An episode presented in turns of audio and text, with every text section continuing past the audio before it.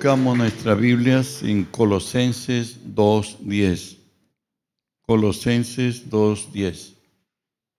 Vamos a procurar leer juntos al unísono y nos dice así la palabra todos.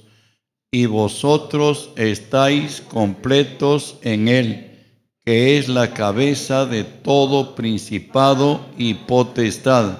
Por segunda vez y vosotros estáis completos en Él, que es la cabeza de todo principado y potestad. Oramos. Padre, bendigo tu nombre. Te doy gracias, Señor, que siendo hombre, me concedes el privilegio de presentarme hoy delante de ti y ponerme por ti delante de tu pueblo. Por ello, Señor, te cedo mi voluntad mis pensamientos, las palabras de mi boca, mis actitudes y acciones, las someto y las sujeto a ti. Y tú que vives en mí, haz tu obra a través de mí. Por tu nombre, Señor, toma autoridad sobre toda fuerza del reino del mal que se haya filtrado entre nosotros. Los ordeno que se aparte de nosotros, que huya de nosotros, en el nombre de Jesús. Y en el nombre de Jesús, Dios Espíritu Santo, permíteme decirte, bienvenido Espíritu Santo. Hoy unge mis labios con tu poder. Pon tus palabras en mi boca. Unge los oídos de mis hermanos. Que hoy tu palabra se quede en nosotros. Háblanos, buen Dios, en el nombre de Jesús. Amén y amén. Al hermano que tiene acostado y aquí en el templo en su casa, pues dele la mano saludándole, dígale el que tiene oídos para oír, oiga. Si le dijeron a usted, repítelo, el, el que tiene oídos para oír, oiga. Hoy nosotros nos decimos a nosotros, yo tengo oídos para oír y oigo. Vamos a oír, vamos a ponernos cómodos, pero para oír. ¿No es cierto? Es eh, Misión Cristo viene, no es Hotel Cristo viene, ¿no? Amén. Bueno, de pronto el hombre creado a imagen y semejanza de Dios, igual a Dios, claro la diferencia entre el ser divino, el creador y la criatura, pero cuando Dios creó al hombre dijo que Él va a ser a alguien como Él. Por ello nos dice la Escritura que somos hechos a imagen y semejanza de Dios. Pero tras la caída, el hombre fue reducido a un ser natural. Perdió la imagen y semejanza de Dios, murió en el espíritu, hoy está sometido al que lo venció, no tiene capacidad de vivir espiritualmente. Proverbios 7, eh, Romanos 7, 18 al 20 nos dice, y yo sé esto es en mí, no mora el bien, porque el querer el bien está en mí, pero no el hacerlo. Y termina diciéndonos en el verso 24, miserable de mí, ¿quién me librará de este cuerpo de muerte? Esa es la realidad en la que quedó el hombre. Pero gracias a Dios que tras la caída, nuestro Dios es Dios clemente, es Dios misericordioso Dios dijo que un día Él restauraría al hombre, que el hombre volvería a su estado original. Y esto lo tenemos en Efesios 1, 26 y 27, que nos dice pues que el misterio que había estado oculto por siglos y edades, ahora dice que ha sido manifestado a los santos. Y este misterio es Cristo en nosotros la esperanza de gloria. Hoy, de tal manera, Cristo vive en nosotros. Y de ahí que Colosenses 2.10 nos dice, y vosotros estáis completos en Él, que es la cabeza de todo principado y autoridad. Hoy trataremos de, de estudiar, de entender qué cosa es estar completos en Cristo. Lo primero, en Cristo hemos sido redimidos y reestablecidos. ¿Qué quiere decir esto? Hebreos 10:14 nos dice que con una sola ofrenda Él nos hizo perfectos para siempre a los santificados. Recuerde que en esta gracia tenemos bendiciones de vida presente y tenemos bendiciones de vida venidera, como nos dice Primera de Timoteo 4, 8, ¿no? Y dice pues lo que sigue, porque el ejercicio corporal es para poco provechoso, pero la piedad, o sea, la vida de fe, para todo aprovecha, pues tiene promesas de esta vida presente y de la vida eterna. Y de los que realmente hemos entendido que nuestro Dios es real, que nuestro Dios es la verdad y la vida, vivimos para Él. Y Pablo nos dijera, para mí el vivir es Cristo y el morir es ganancia. Ya no hay problema. Aquí en vida estamos en tránsito a la gloria eterna. Eso es lo que no va. ¿Qué sucedió? ¿Qué sucedió a la muerte de Cristo? Romanos 6:6 nos habla de los beneficios de esta gracia que nos han alcanzado. Sabiendo esto, que nuestro viejo hombre fue crucificado juntamente con él para que el cuerpo de pecado sea destruido a fin de que no sirvamos más al pecado. Recuerde que Dios nunca se propuso al, al hombre viejo, no se, no se propuso eh, levantarlo, eh, restablecerlo, no. Nunca lo creó él al hombre viejo. Él determinó que muera. Y en la cruz, el hombre viejo que había, hubo en nosotros, que estaba lleno de amargura, de odio, de resentimiento, que había tomado decisiones equívocas, que había, habíamos descendido a lo más bajo muchos de nosotros. Y, pero, sin embargo, ahí en la cruz, Él al morir, también el hombre viejo que hubo en nosotros ha muerto.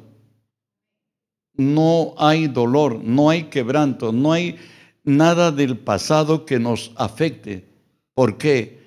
Porque ha muerto.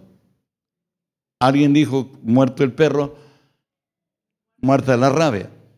O sea, nuestro dolor, quebranto, miseria, desatino, todo lo que hubo en nosotros atrás, ya ha muerto.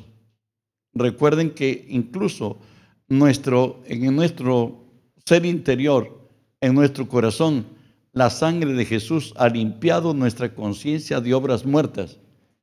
Y no solamente eso ha hecho, al resucitar ha pasado un milagro que por la gracia de Dios ha acontecido en todos nosotros. Efesios 2, 6. Asimismo, y juntamente con él nos resucitó y asimismo nos hizo sentar en lugares celestiales con Cristo Jesús. Entonces dice, y juntamente con él nos resucitó. Y asimismo nos hizo sentar en los lugares celestiales con Cristo Jesús. ¿Qué te quiere decir esto? Recuerden que espiritualmente estábamos muertos, no existíamos. Cristo al resucitar también trajo consigo la resurrección espiritual del hombre, por cierto, de los que creemos en Él. Y no solamente trajo vida espiritual a nuestras vidas, nos reestableció como legítimos representantes de Él en esta tierra. Recuerden que al hombre lo crearon para ser Señor en esta tierra. Hoy los de Cristo hemos nacido para señorear sobre esta tierra. Amén. Eso lo dice Romanos 5:17. Dice que, que por un solo hombre reinó la muerte. Mucho más reinaremos en vida por uno solo, Jesucristo, los que reciben la abundancia de la gracia y el don de la justicia. Hoy venido Cristo, hemos vuelto a ser restablecidos como legítimos representantes de Él en esta tierra. Y hemos venido hablando que debemos tener una conciencia funcional con Él. Hoy Cristo vive en nosotros. Amén. Las 24 horas del día. Por tanto, debemos consultarle como siervos, lo que nos dice Lucas 17:10, ¿no? Y nos dice así, así también vosotros, cuando hayáis hecho todo lo que os ha sido ordenado hacer, decir, siervos inútiles somos, pues lo que debíamos hacer, hicimos. O sea, nosotros tenemos un dueño. Ese dueño es Cristo. Amén. Por tanto, debemos decirle a Él qué vamos a hacer con la vida que Él nos ha dado a hacer.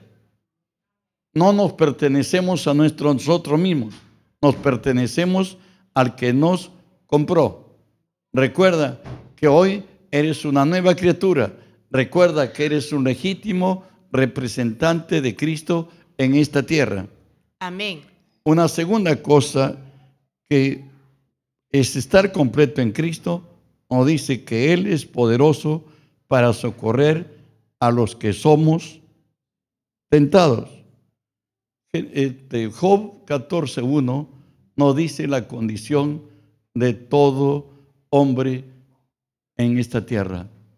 El hombre nacido de mujer, corto de días y hastiados de sin sabores. A veces hasta da miedo amanecer al día siguiente. Estoy diciendo que no son de Cristo.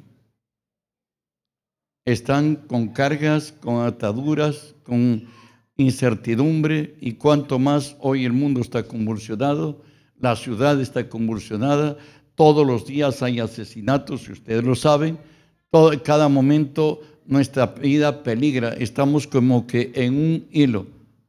Podemos ser y no ser también. Pero sin embargo, al Dios que tenemos, el hermano está totalmente identificado con la naturaleza humana, como nos va a decir Hebreos 2, 18. Él no solamente creó al hombre, sino que Él se hizo hombre. Dice así, por cuan, pues en cuanto Él mismo padeció, siendo tentado, es poderoso para socorrer a los que son tentados. Hay una filosofía, es el teísmo. Ellos dicen que Dios creó al hombre, así como dice la Biblia, pero ahí lo abandonó a su suerte y de arriba lo está mirando lo que se pasa, lo que le suceda, a él poco le interesa. El nuestro se hizo hombre. Y no solamente se hizo hombre, él fue tentado a nuestra semejanza. Eso lo dice Hebreos 4:15. Él padeció igual que tú, fue tentado en todo lo que tú eres tentado porque no tenemos un sumo sacerdote que no pueda compadecerse de nuestras debilidades, sino uno que fue tentado en todo, según nuestra semejanza, pero sin pecado. Él fue tentado en todo, lo que te imaginas tú y lo que te pase a ti, Él también ha sido tentado en todo, pero sin pecado. Por tanto, diríamos, Él conoce al hombre, como nos dice el Salmo 103, 13 y 14. Como el Padre se compadece de los hijos, se compadece Jehová de los que le temen, porque Él conoce nuestra condición, se acuerda que somos polvo. ¿Algún momento has orado? A Dios haciéndole acordar que Él es hombre y que también fue tentado? Él se hizo hombre y que fue tentado. Le has dicho, tú conoces, Señor, el dolor, tú conoces el quebranto, tú sabes que es ser tentado. Te ruego que me auxilies, que me levantes. Amén. Sería bueno hacerlo, porque tenemos argumentos bíblicos con la cual podemos decirle al Señor lo que le estoy refiriendo. Además de esto, frente a las imposibilidades que viene la vida, Él siempre nos va a sacar en victoria, lo que nos dice Isaías 59, 19. Porque el enemigo vendrá contra, bueno, y temerán desde el occidente el nombre de Jehová, y desde el nacimiento del sol su gloria, porque vendrá el enemigo como río, mas el Espíritu de Jehová levantará bandera contra él. O sea, Dios peleará por ti bajo cualquier circunstancia en que estés. Tienes como amparo a Dios. Él ha dicho que Él te va a dar la victoria. Por cierto, está hablando de aquellos como ustedes que son fieles. Porque Él honra a los que le honran bajo cualquier circunstancia que estés, si tú estás caminando derecho con el Señor, estás haciendo lo recto ante sus ojos, necesariamente Él va a, sus enemigos son sus enemigos, tus problemas son sus problemas, tus necesidades son las suyas. Él las va a suplir, Él va a revertir las cosas y va a darnos siempre el triunfo. Es más todavía, dice que siempre nos va a llevar en triunfo. Esto lo dice segunda Corintios 2, 14 y 15. Mas a Dios gracias, el cual nos lleva siempre en triunfo en Cristo Jesús, y por medio de nosotros manifiesta en todo lugar el olor de su conocimiento. Porque para Dios somos grato olor de Cristo en los que se salvan y en, los que se pierden. Entonces el Señor dice que Él siempre nos lleva en triunfo en Cristo Jesús. O sea, nunca nos creó para perdedores. Él nos creó para ganadores. Amén. Él dice que siempre está asegurado que tú vas a ser bendecido y cualquier obstáculo que Satanás te ponga, cualquier zancadilla que haya o mal toma malas decisiones, bueno, pues Dios al final, si eres hijo, te va a levantar. Amén. Dios siempre nos va a dar la victoria. Por tanto, diríamos lo que nos habla el Salmo 23, ¿no? Nos dice así el versos 3 y 4, confortará mi alma, me guiará por senda de justicia, por amor de su nombre, aunque ande en valle de sombra de muerte, no temeré mal alguno, porque tú estarás conmigo tu vara y tu callado me infundirán aliento. Para nosotros el día de la muerte es nuestra graduación. Es el mejor día. Si realmente estás corriendo bien. Para nosotros el morir es ganancia. Amén.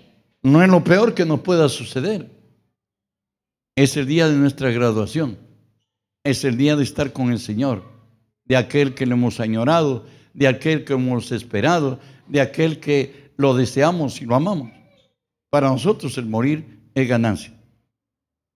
Y ahí que nos dice el Salmo 138, 7, esta interrelación con Dios, una identificación con total de Él hacia nosotros, dice así, si anduviere yo en medio de la angustia, tú me vivificarás contra la ira de mis enemigos extenderás tu mano y me salvará tu diestra. Si anduviera en angustia, ¿quién va a ser nuestro socorro y nuestro amparo? Él. Tú me vivificarás. Y tú, Señor, harás cosas grandes en mi vida. Lo que lo dice el Salmo 143, 11 y 12 nos hablan de algo más. Y nos dice así, por tu nombre, oh Jehová, me vivificarás. Por tu justicia sacarás mi alma de angustia. Y por tu misericordia disiparás a mis enemigos y destruirás a todos los adversarios de mi alma, porque yo soy tu siervo. Es la convicción que debemos tener todo cristiano. Tener a Dios como nuestro amparo, nuestro refugio, nuestro escondedero, nuestro ayudador. Por tanto, el problema deja de ser problema. El Señor está con nosotros. Nada ni nadie podrá contra nosotros. Hay una tercera cosa que nos lleva a decir que estamos completos en Él. Él dijo así, mi presencia irá contigo y te daré descanso. Eso lo dijo Dios a Moisés y a ti y a mí, a los que somos de Él, cuando Moisés le pregunta a Dios, ¿sabes qué Dios? Lo que veo necesariamente es muerte. Desierto, desierto, no había ninguna posibilidad remota ahora ni de volver, porque el mar ya no se volvería nuevamente a abrir y ellos volverían a pasar a la esclavitud. Dios los había sacado de la esclavitud a la libertad.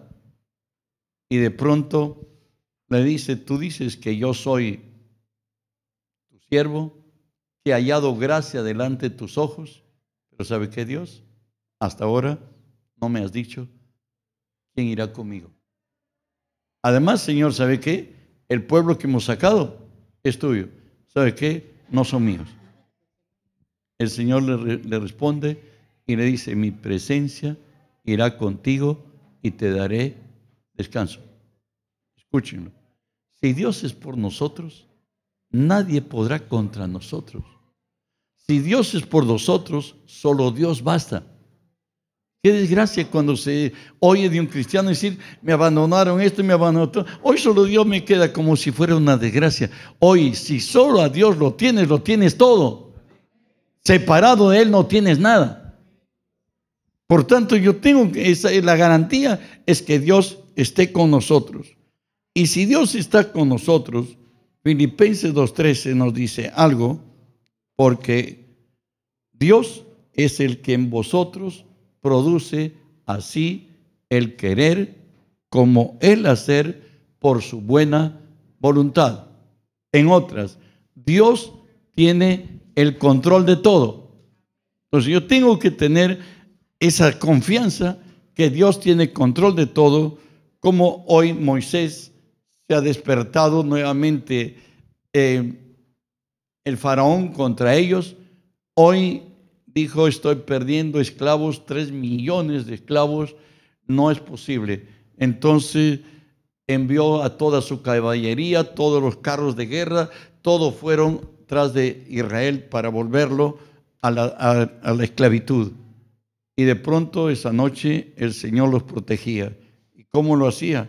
Lo leemos en Éxodo 14, 14 al 16, donde ya Moisés eh, ya está percatado de que atrás están los egipcios y que adelante tiene el mar. Y él le dice a Israel, su pueblo, Jehová peleará por vosotros y vosotros estaréis tranquilos.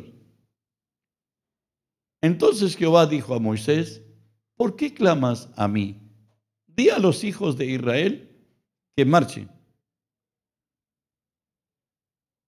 Y tú alza tu vara y extiende tu mano sobre el mar y divídelo y entren los hijos de Israel por en medio del mar en seco. Si estás con Dios, lo imposible se vuelve posible. Quizás nunca pensó Moisés que iban ahí cerca del mar. ¿Qué habrá pensado en aquella noche? ¿Por qué nos me ha dicho que venga aquí? Y de repente había una incertidumbre y ahora los tiene atrás a los egipcios. Y de pronto Dios pone una, una, la nube hacia el lado de los egipcios, la oscuridad, y la luz al lado hebreo. Y de ahí Moisés le está diciendo, bueno, el problema está atrás, pero ¿saben qué? Estén quietos, estén tranquilos, Dios va a pelear su batalla. Y Dios le dice a Moisés, ¿sabe qué? ¿Para qué clamas a mí? Levántate, divide las aguas y Moisés ni corto ni perezoso, ni se preguntó por qué, pero ¿qué crees que con una sola vara voy a, abrir el mar yo? No, él sabía que lo que aconteció en su llamado, Dios le dijo que en esa vara estaba la autoridad que Dios le ha dado a él. Dios hace cosas que él quiere, como quiere, y sabe hacerlo. Y avanzamos. ¿Saben qué? Cuando la presencia de Dios está con nosotros, Él es nuestro escudo y nuestra fortaleza. David pasó de todas, hoy está en un momento crítico, Salmo 3, 2 y 3, y se dice así, muchos son lo que dicen, lo que dicen de mí, no hay para él salvación en Dios. Mas tú, Jehová, eres escudo alrededor de mí, mi gloria y el que levanta mi cabeza. Recuerden que David tenía conflictos por doquiera. Hoy estaba todo el ejército de Israel contra David, pero aún así nunca lo vencieron. Dios estaba con él. Siempre salía vencedor de todo obstáculo en que se encontraba. Y recordemos como cristianos, 1 Corintios 10:13, cuando nos alcanzan los asaltos de la vida, los problemas, Dios está con nosotros. Y Él nos dice, no os ha sobrevenido ninguna tentación que no sea humana, porque fiel es Dios, que no os dejará ser tentados más de lo que podáis resistir, sino que dará también juntamente con la tentación la salida para que podáis soportar. Recuerda que Dios nunca va a permitir que tengas un obstáculo, un problema insalvable que tú no puedas y puede hacer que sea en extremo. Recuerda que el Señor nos dice que Él abre caminos en el desierto y abre ríos en el sequedal. Y si a ti te permitió tener una prueba mayúscula más que quien habla, es porque Dios te está preparando para algo más grande. Es que Dios va a hacer cosas grandes en tu vida. No es porque Satanás venció ni porque Satanás quiso pasearse con nosotros, no. Dios le permite solamente hasta donde podamos resistir. Eso mételo en tu cabeza, que de esta también sales vencedor. Que como lo haga Dios, Él es Dios. Él tiene cómo hacerlo. Yo no me causo problema. Recuerden que en el asedio de que tenemos nosotros, como lo tuvo Ezequías. Ya era cuatro meses que estabas, lo habían sitiado, y de pronto el rey de Asiria blasfemaba contra Dios y decía contra Dios, y siempre Dios al fin está identificado y aún pelea por nosotros, como lo dice Segunda de Crónicas 32, 7 y 8. Dice así, esforzaos y animaos, no temáis, ni tengáis miedo del rey de Asiria, ni de toda la multitud que con él viene, porque más hay con nosotros que con él. Esforza, más vosotros que con él. Seguimos. Con él es el brazo de carne mas con nosotros está Jehová nuestro Dios para ayudarnos y pelear nuestras batallas. Y el pueblo tuvo confianza en las palabras de Ezequías, rey de Judá. Recuerden que hoy valía la harina una libra, un kilo, valía como 100 denarios, 30 soles, ah, contextualizando. Y de pronto viene un leproso y le dice, que la harina está botada en el desierto y valió ínfimamente menos que la nada. Todos decían que aunque lloviera del cielo la harina, no tendría el precio que están diciendo el profeta Isaías. Pero Dios, nuestro Dios, tiene control de todo. Entiéndelo. Tú, si tu confianza está en Él, como lo dijo este, dijo, con ellos está el brazo de carne, mas con nosotros está Jehová. Él nos va a librar. Dios siempre está por nosotros. En el momento más difícil es el día que lo tienen más cercano. Y si tú en, la gracia de Dios descubres que Él es tu fortaleza, bueno, saldrás necesariamente en victoria. También nosotros como humanos, lo peor que tenemos como hombres, ¿sabe qué es? Hay dos cosas que sabemos pensar. Y la peor es que tenemos autoridad para decidir. Y todo lo que nos ha resultado siendo favor como hombres, diferente a los demás animales, disculpen el término, nos hace distintos y mejores. Es lo que delante de Dios, en su caminar con Él, tomamos decisiones contra lo que Dios quiere. Y aun cuando fuera así, tú eres hijo. Israel de pronto quieren ser como los demás pueblos de la tierra, le piden al profeta y le dicen, ¿sabes qué? Ponnos un rey como los demás pueblos. Nosotros no queremos ser sino como ellos también. No somos, no somos diferentes, somos hombres también. Finalmente eligen el rey y ponen el rey y Dios le pone a Saúl como rey. ¿Y qué sucede? Ellos se dan cuenta que todo han hecho de malo. Escuchen. Primera Samuel 12, 20 al 22. Y Samuel respondió al pueblo, no temáis, vosotros habéis hecho todo este mal. O sea, ustedes pidieron que se les ponga un rey. Pero con todo esto, no os apartéis en pos de Jehová, sino servirle con todo vuestro corazón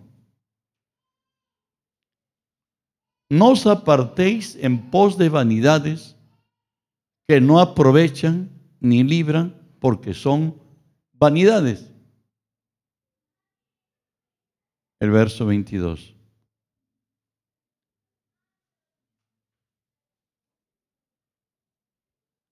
Pues Jehová no desamparará a su pueblo por su grande nombre, porque Jehová ha querido hacerlos pueblo suyo.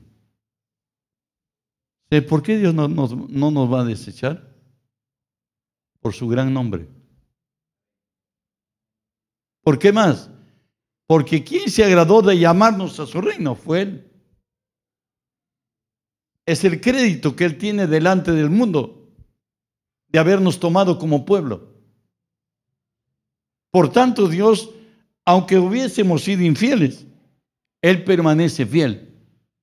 Y aunque nuestra incredulidad haya sido mayúscula, igual, nuestro Dios ni nuestra incredulidad hará nula su fidelidad. Hay una cuarta cosa que vamos a ver.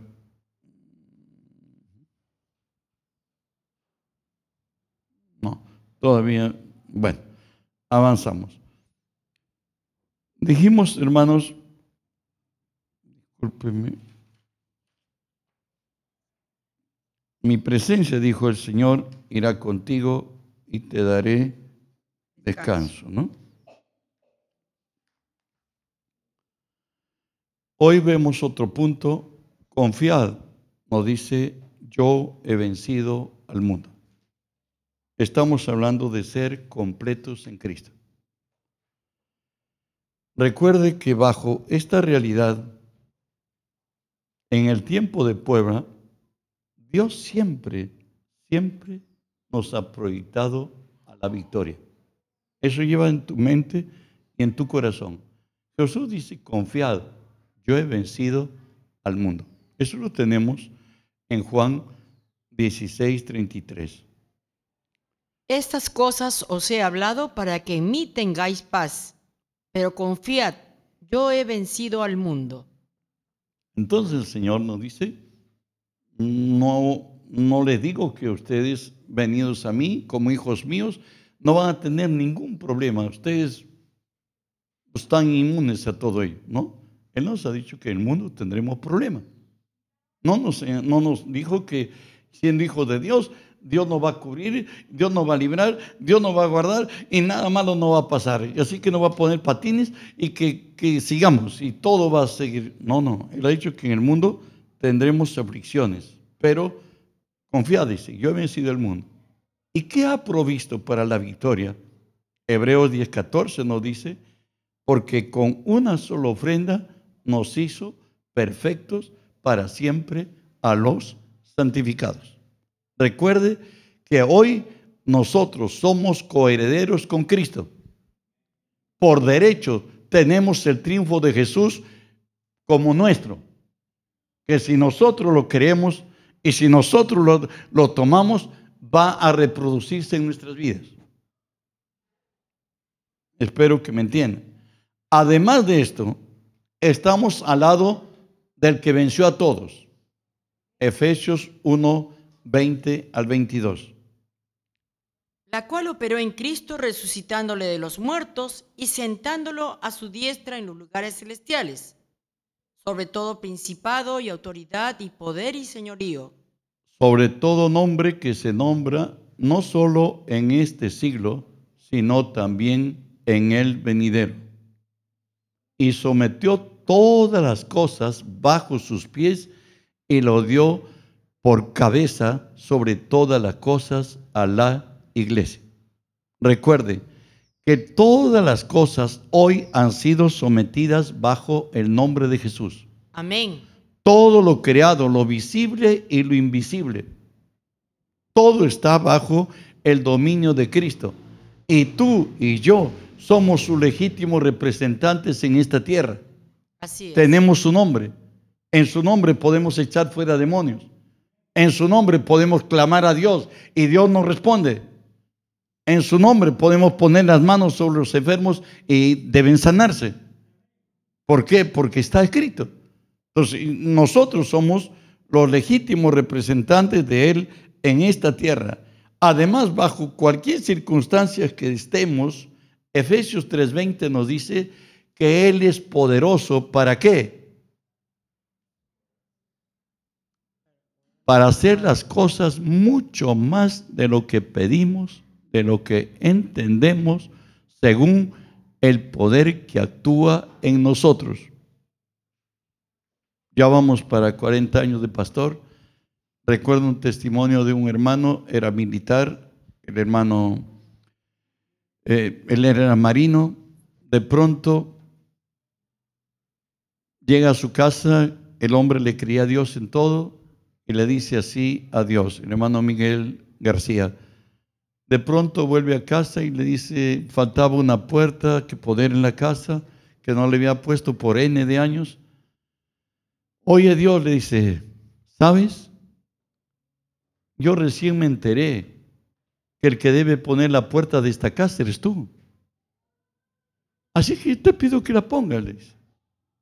Pero viene otro domingo y escucha que Dios puede hacer las cosas, ¿cómo? Mucho más abundantemente de lo que pedimos y de lo que entendemos. Y le dice, oye Dios, mira, yo soy marino Tú lo sabes. Ahí las órdenes del jefe se cumplen sin duda ni murmuraciones. Así que he escuchado que tú puedes ya no solamente ponerme una puerta, me, me tendré, yo por ahora dice, acá dice según, según el Espíritu que opera en mí. Me dice, bueno, por mí por ahora, Señor, una dos puertas, dice. Y además le agrega, y si quieres tú añádele más, pues dice. Y el hermano está en casa, ha hecho su oración, sabe que Dios no puede mentir. Él le ha creído que Dios debe poner esa puerta, debe poner el dinero para que esté ahí en la casa. Pasado unos días, quizás semanas, le llama a la hija totalmente contrariada. Ella trabajaba por una empresa de transportes. Dice, papá, papá, sí le dice, ¿qué hay? Tráete un camioncito 300, le dice. Esos camiones que antes ya, eh, bueno, el número no sé por qué le pusieron 300. Y le dice, ¿pero por qué, por qué debo llevarlo? Ah, le dice, el dueño de la empresa se alocó. ¿Sí? ¿Y qué ha pasado? ¿Sabe qué, papá? Toda la oficina le ha sacado las alfombras, le ha sacado, ha sacado puertas, le ha sacado lo que divide la, la oficina y me ha dicho, ¿sabe, qué? te lo regalo. Y me ha dicho, y, si yo no quiero, dice, y, si yo no voy, me ha dicho que lo dejen, que lo voten, que lo lleve quien sea, pero él tiene necesidad que eso salga de su, de su oficina. El hermano me llamó me, a ver su casa ya ordenada, tenía separadores de ambientes, tenía hasta dos puertas y tenía, bueno, todo lo que Dios le había dado. Y él dice, y la hija era testigo de Jehová, y él le dice, es que yo le pedí al dueño, el dueño le ha dicho que me lo entregue, así que yo voy a traerlo. Amén. ¿Me entendieron? Dios puede hacer las cosas mucho más de lo que pedimos, entendemos y creemos. No limites a Dios. Recuerda que la diferencia entre aquel hermano que está más arriba es porque creó más que tú. La medida que tú creas en Dios es la medida hasta donde es tu Dios. Nuestro Dios es el Todopoderoso. Por tanto, pide algo grande, pues. Si tú eres hijo de Dios, piensa en grande. Entonces el Señor nos está diciendo que Él y confiemos, Él ha vencido el mundo. Él ha hecho un sacrificio perfecto. ¿Qué más ha hecho Dios? Él es el Señor de todo. Así que si le pedimos algo a Él, es lo que Él tiene, te lo va a entregar. Pero la única condición para alcanzar eso lo encontramos en Isaías 26, ¿Cómo puedo alcanzar eso? Está ahí. Tú guardarás en completa paz aquel cuyo pensamiento en ti persevera porque en ti ha confiado. ¿Están aquí? ¿Tú piensas como Dios piensa? ¿O tan pronto te sientes enfermo y dices, sí, yo estoy enfermo? ¿Sabes que así no piensas como Dios piensa? Dios ha dicho que hace dos mil años Cristo llevó tus enfermedades, que Cristo llevó todas tus dolencias. Y la palabra nos dice que el que hable, hable conforme a la palabra. A la palabra. ¿Me estás entendiendo? Para nosotros, el único verdadero y la única verdad es Dios y su palabra. Por tanto, le creemos a Él, nosotros caminamos por fe y nosotros caminamos en los dichos de Dios. No podemos nosotros andar en otro camino, porque yo hace algunos años, un hermano aprendió a andar por fe. Y la esposa le dice, ¿sabe qué? Un día le dice, ¿sabe qué? Oye, bájate de tu nube. ¿Por qué le dice? No, habla la verdad. La verdad es lo que te estoy diciendo, pero dice, no le dice, no quiero que me hables de fe. Ambos perdieron el trabajo. Ahora estaban en donde ellos debían estar. El Señor nos llevará de gloria en gloria, de poder en poder, de victoria en victoria. Recuerda que Dios no nos ha negado su unigénito Hijo. Amén. Que con Él te la va a dar todas. O sea, si puedes creer, por cierto, y de ahí que nos dice la palabra que Filipenses 4:19, mi Dios pues suplirá todo lo que os falte conforme a sus riquezas en gloria en Cristo Jesús. No dice que te va a dar conforme tú necesites, sino conforme lo que Él tiene, conforme a sus riquezas en gloria. Abraham le pidió un, un hijo. Y Dios le dijo, cuéntate las estrellas del cielo, si tú las puedes contar, más que ellos van a ser tus hijos. ¿Pueden decir amén? Amén. Entonces Dios está dispuesto a bendecirte mucho más de lo que tú pienses no mucho más de lo que tú entiendes, mucho más de lo que tú crees. Dios es grande. Recuerda que hoy nos ha liberado de la esclavitud de la ley y nos ha trasladado a otra realidad. Romanos 6, 14 nos dice, porque el pecado no se enseñoreará más de vosotros, pues no estáis bajo la ley, sino bajo la gracia. En la ley era, si tú, si no haces esto, si no, mueres. La gracia te dice, si puedes creer, para el que cree, todo es posible. Si puedes creer que tienes el carro nuevo, la casa nueva, puedes eh, lograr esto, puedes casarte este año. Bueno, aunque faltan dos meses, Dios puede hacerlo. ¿Me están entendiendo? O sea, Dios, el, el Dios que tenemos va a caminar con nosotros de acuerdo a la fe que tengamos. Amén. Hay algunos que creen que van a ir al médico, irán al médico. Otros que creen en milagro van a recibir milagro. Amén. ¿Pueden decir amén? Amén. Entonces, Dios puede ser. El Señor dice que podemos comprar sin dinero. Amén. O sea, Dios quiere bendecir tu vida. Si hubiesen venido a la vigilia, hemos oído testimonio que sí se puede comprar sin dinero, también aquí en Cristo bien. Amén, amén, amén. Apláudanle a, su Señor. Para estar completos, vamos a tocar un quinto punto. Debemos considerar al que sufrió tal contradicción de pecadores. ¿Qué quiere decir esto? Quiere decir, hermanos, que en momentos difíciles de la confrontación de la vida, debemos mirar a Cristo, como nos dice Hebreos 12, 12 3. Considerad aquel que sufrió tal,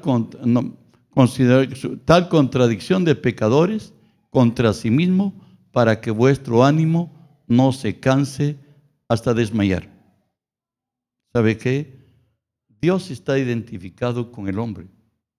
Dios no nos ha llamado a confrontar la vida sin que antes Él nos haya mostrado el camino. ¿Pueden decir amén? Amén. ¿Saben qué? Él ya pasó lo que nosotros podemos estar pasando. Él te dice que consideres a Jesús, que mires a Jesús. Por un momento empecé a mirar la Biblia para que entendamos lo que puede venirnos a la vida y, cuán, y cómo debemos mirarla, ¿no? En Juan 1.10 nos se dice que es el, versículo más triste de, la, de la Biblia. Y no dice así, Juan 1.10, en el mundo estaba, el mundo por él fue hecho, pero el mundo no le conoció. ¿Están aquí? La ingratitud. De, él crió al mundo, por él fue hecho, y el mundo no le conoció. Finalmente pasó eso. Además de esto, cuando él nace, hay un edicto, hay un ensañamiento contra él que debe morir.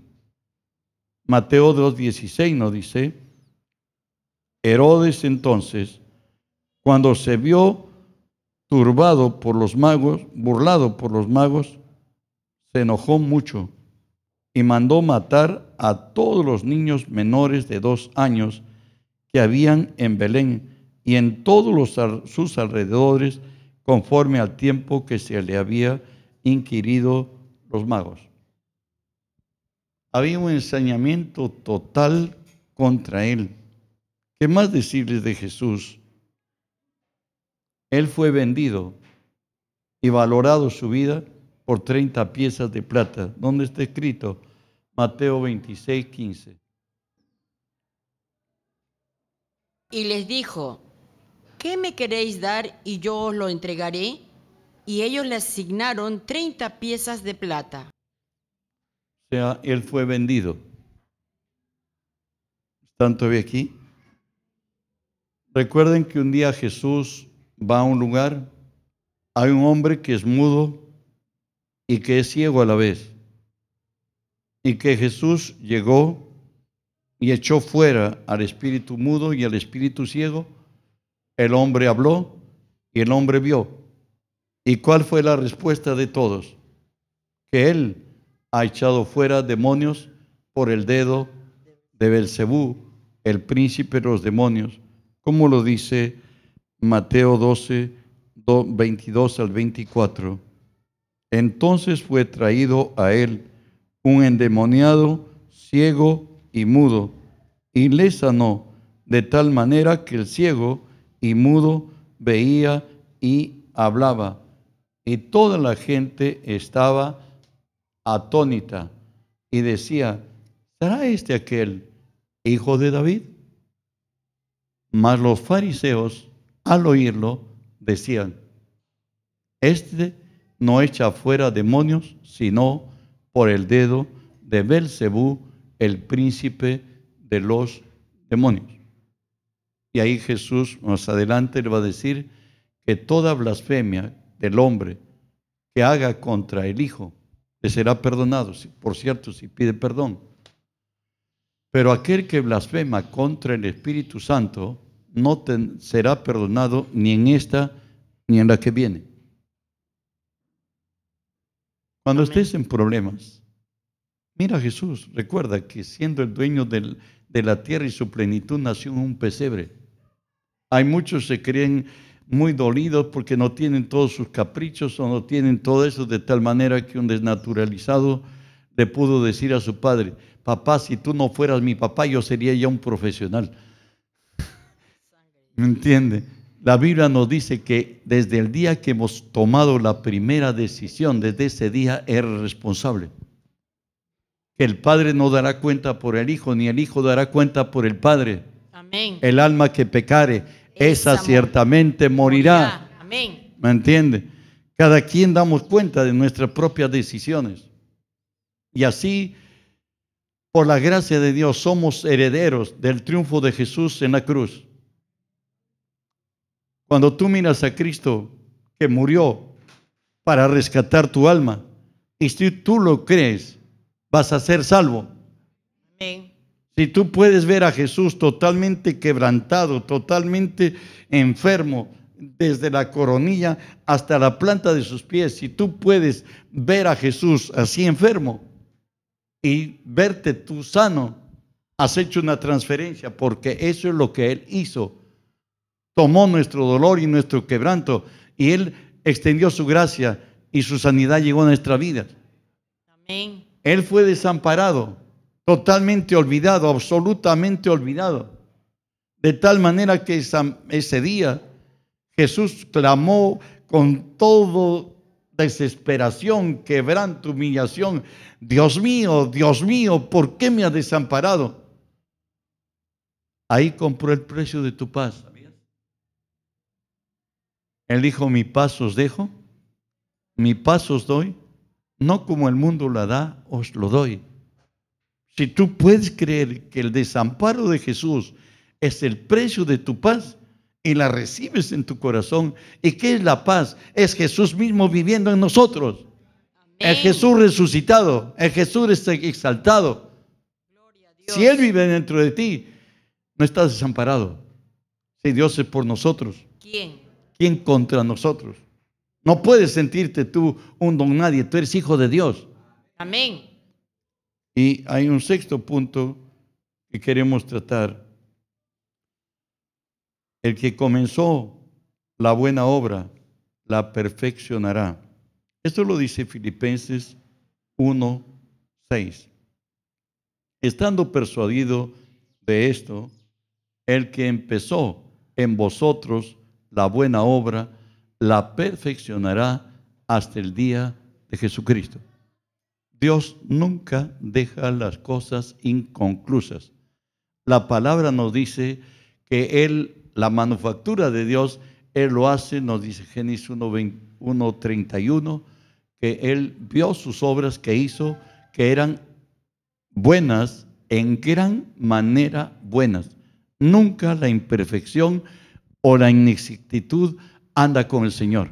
Él siempre todo lo hace perfecto. Por tanto, recuerden que Dios hizo a Abraham una promesa. Génesis 15, del 13 al 16. Que se tomaba un tiempo, sí, pero Dios lo tenía que hacer. Entonces Jehová dijo a Abraham, ten por cierto que tu descendencia morará en tierra ajena y será esclava allí y será oprimida cuatrocientos años. más también a la nación a la cual servirán juzgaré yo. Y después de esto saldrán con gran riqueza. Y tú vendrás a tus padres en paz y serás sepultado en buena vejez.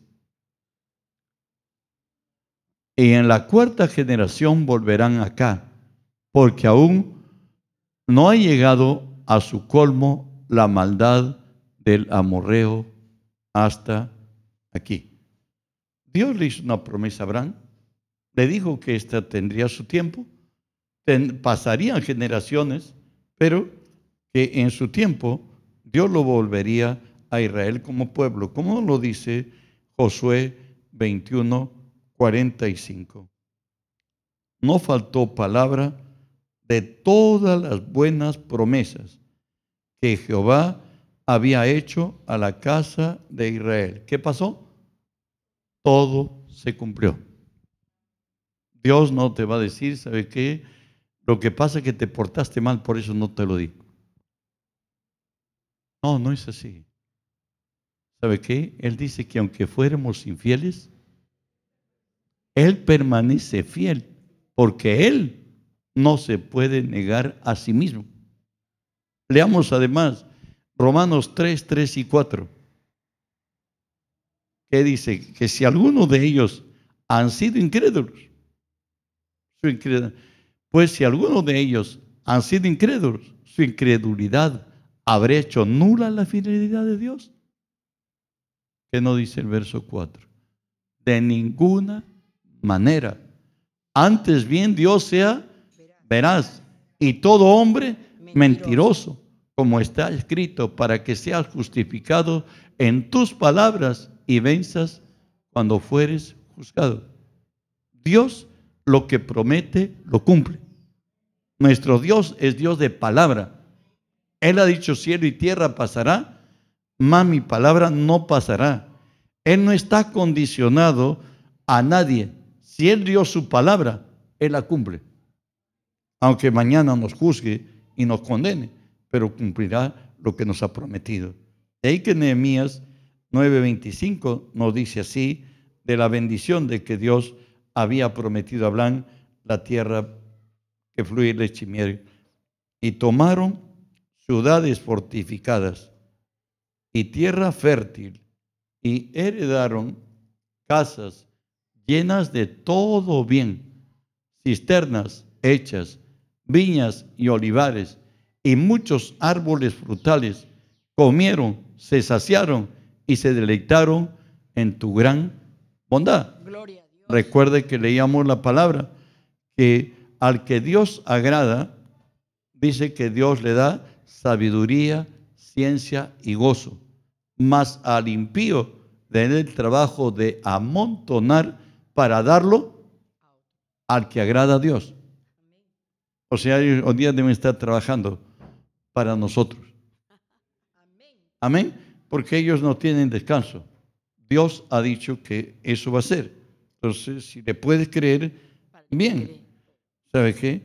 Dice, todo lo que Jehová quiere, lo hace. Eso está en Salmo 135, 6. Todo lo que Jehová quiere, lo hace. ¿Dónde? Los cielos, en la tierra, en los mares y en los abismos. Él es el Señor del universo, el único. Entonces, para Él, Él es el, el hacedor de todo. En Salmo 138, 8 nos dice a ti y a mí, Jehová cumplirá su propósito en mí. Tu misericordia, oh Jehová, es para siempre. No desampares la obra de tus manos. Jehová cumplirá su propósito en mí. Dile a tu hermano que está al costado. Jehová cumplirá su propósito en mí.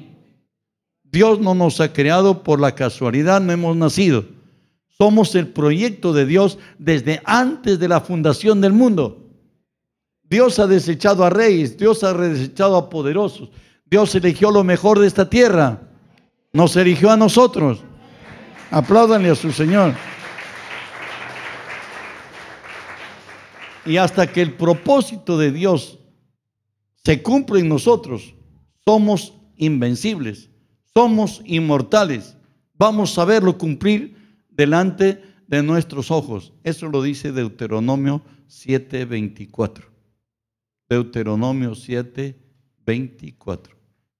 Él entregará a sus reyes en tu mano y tú destruirás el nombre de ellos de debajo del cielo. Nadie te hará frente hasta que los destruyes. Hasta que el plan de Dios no se cumpla en tu vida, eres inmortal, eres invencible. Dios va a proveerte, Dios va a protegerte, Dios va a librarte, Dios va a pelear tus batallas hasta el día en que la palabra de Dios se cumpla en nosotros, la promesa. Por eso yo digo, no me voy a ir hasta ver los 70 mil. Creo que Dios lo tiene que hacer, no porque uno esté obsesionado, no, jamás, es porque Él lo ha dicho. Y Él ha dicho que cielo y tierra pasará, más su palabra no pasará. Alguien me dijo ayer conversando con otro pastor, me dice, ¿cómo van ustedes? ¿Ya cuándo vuelven? Ya vamos a volver, mis. Pero hasta ahora yo hubieses comprado otros locales. No sé de qué bolsillo, ¿sabe qué le digo? Un sueño no, no se renuncia. ¿Sabe quiénes llegan? Los que perseveran. Así que nosotros somos los que perseveramos. No somos los que, los que nos desalentamos, no. Más el justo por la fe vivirá. Finalmente le diría, leamos juntos todos estos. No dice Isaías 61 y 2. Levántate, resplandece, porque ha venido tu luz y la gloria de Jehová ha nacido sobre ti porque he aquí tinieblas cubrirán la tierra, oscuridad las naciones, mas sobre ti amanecerá Jehová, sobre ti será vista su gloria. Esa es la realidad que aconteció el día que hemos nacido de Dios, que hemos nacido de nuevo. Recuerde lo que hemos tratado hoy de aprender juntos. Dice la palabra que en Cristo estamos completos. ¿Y qué quiere decir esto? Que en Cristo hemos vuelto, hermanos, hemos sido redimidos y hemos sido reestablecidos. Hoy tenemos vida en el Espíritu y somos, según la palabra, señores sobre esta tierra. ¿Qué más? Debemos tener, el Dios es poderoso para socorrernos Dios es poderoso para socorrernos. ¿Por qué? Porque Él mismo se hizo hombre. Y siendo hombre sufrió. Y porque sufrió, dice que Él es poderoso para socorrer a los que somos tentados. O sea, cuando tú mires a Cristo en tu dificultad, en la circunstancia que estés, en el momento que pases, siempre vas a tener mayor fuerza para seguir adelante. Lo que te está pasando hoy a él le pasó ayer. Así que si él lo pasó, él nos garantiza que nosotros también lo pasamos. No porque nosotros lo pasamos, sino porque creyendo en él es posible. También hemos visto de que él dijo, mi presencia irá contigo y te daré descanso. O sea, siempre Dios está a tu lado. Procura lo que nos decía Amós 3.3, andarán dos juntos si no estuvieran de acuerdo, alíñate con Dios y todo te va a ir bien. Porque separado de Él, nada, nada podemos hacer. Recuerde que Él no es una religión, Él es el Señor. Es una persona, Él vive. También confiar, Él dijo, yo he vencido al mundo. No hay circunstancia en la vida que nos pueda derrotar si somos cristianos. No hay circunstancia en la vida que nos pueda determinar. Recuerden que para nosotros el vivir es Cristo. El morir es ganancia. El día que nos vamos de aquí, ya nos hemos graduado. No hemos corrido en vano. Por tanto, siempre debemos confiar que Él ha vencido al mundo y que nosotros también vamos a vencerlo. También nos dice que en el dolor y el quebranto consideremos cuando estamos confrontados. Consideremos los padecimientos de Cristo, cómo Él pasó, cómo Él fue maltratado, cómo fue vendido, cómo fue desamparado, cómo en la cruz llevó tus dolores, tomó tus enfermedades. Él dijo que el día que tengamos problemas, que Él va a estar levantado, así como fue levantado la serpiente de bronce en el desierto y todo aquel que mirara no moría. Si tú miras a Cristo, tu dolor es suplido, tu necesidad cambiada.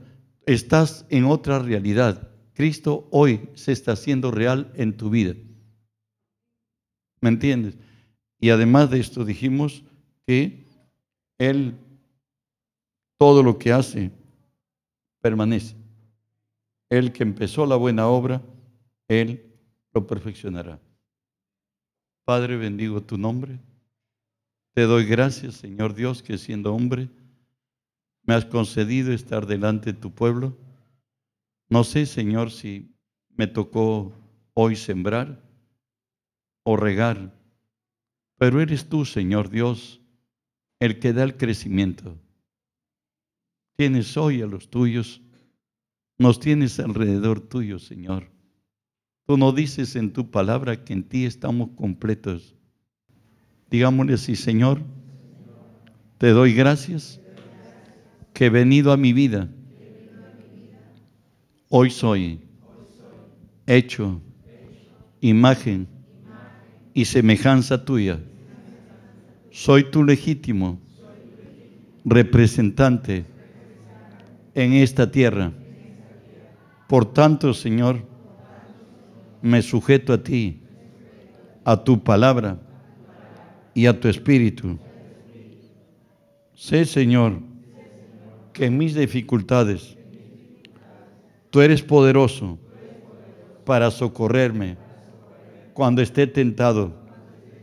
Tu palabra me dice que tú te acuerdas que soy polvo y que al polvo volveré. Muchas veces me he desalentado, muchas veces he desistido. Perdóname porque no he sido firme. Me he dejado llevar por lo lógico, y lo razonable, mas el camino que me has trazado es vivir por fe. Y en este día declaro que yo soy lo que tú dices, que yo soy. Yo tengo lo que tú dices, que yo tengo. Y yo puedo lo que tú dices, que yo puedo. Soy una nueva criatura Todas las cosas viejas han pasado y todo es hecho nuevo. Te doy gracias, Señor, porque tú me dices en tu palabra que así como tú has vencido al mundo, yo venceré, porque la provisión fue hecha en la cruz, donde tú, Jesús, con una sola ofrenda, me hiciste perfecto para siempre. Gracias Señor que has traído a mi vida bendiciones de vida presente y bendiciones de vida venidera.